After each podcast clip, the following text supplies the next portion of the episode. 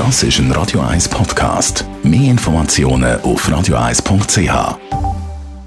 Der Wohntipp auf Radio 1 wird Ihnen präsentiert vom Hauseigentümerverband Schweiz. www.hev-schweiz.ch Thomas Oberle, Jurist beim Hauseigentümerverband Schweiz. Was häufig vorkommt, ist ja, dass ein Mieter zum Beispiel sein Auto häufig auf dem Besucherparkplatz abstellt. Ja, das kommt tatsächlich ab und zu vor. Möglicherweise ist es nicht der Mieter, sondern eine Freundin vom Mieter. Äh, das ist grundsätzlich nicht erlaubt, oder? Weil man unter Besucherparkplatz tatsächlich einen Platz versteht, wo die Leute kurzfristig oder eben kurzzeitig können können, um jemanden zu besuchen. Und vor allem in Situationen, wo es wenig Besucherparkplatz hat, ist es dann natürlich den anderen Mieter gegenüber, die Besuch empfangen wollen, unfair, wenn man dort eigentlich ein Auto parkiert, weil man keinen Parkplatz mieten Vor der Garage gibt es ja zum Teil auch noch Platz. Kann man das Auto auch dort abstellen?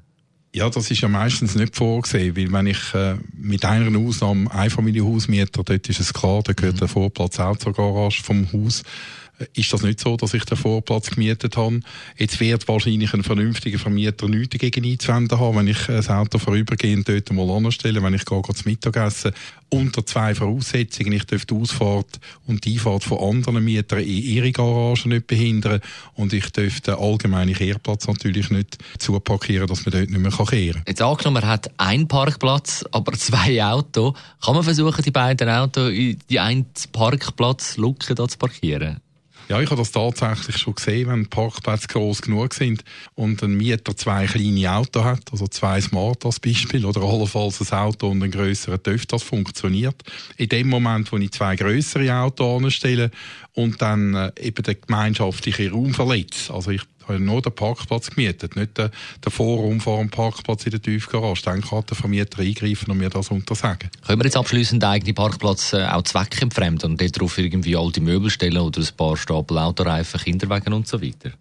Ja, das geht meistens schon aus äh, fürpolizeilichen Gründen nicht. Das ist äh, meistens verboten.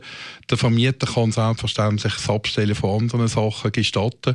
Ich würde auch meinen, wenn das nicht explizit verboten ist, kann das der Mieter auch von sich aus machen. Also zum Beispiel seine Pneu dort lagern, ein Velo oder ein Moped abstellen. Mhm. Äh, das ist immer unproblematisch und wird in den meisten Fällen toleriert. Besten Dank, Thomas Oberle, Jurist beim Hauseigentümerverband Schweiz zum Thema Parkplatz.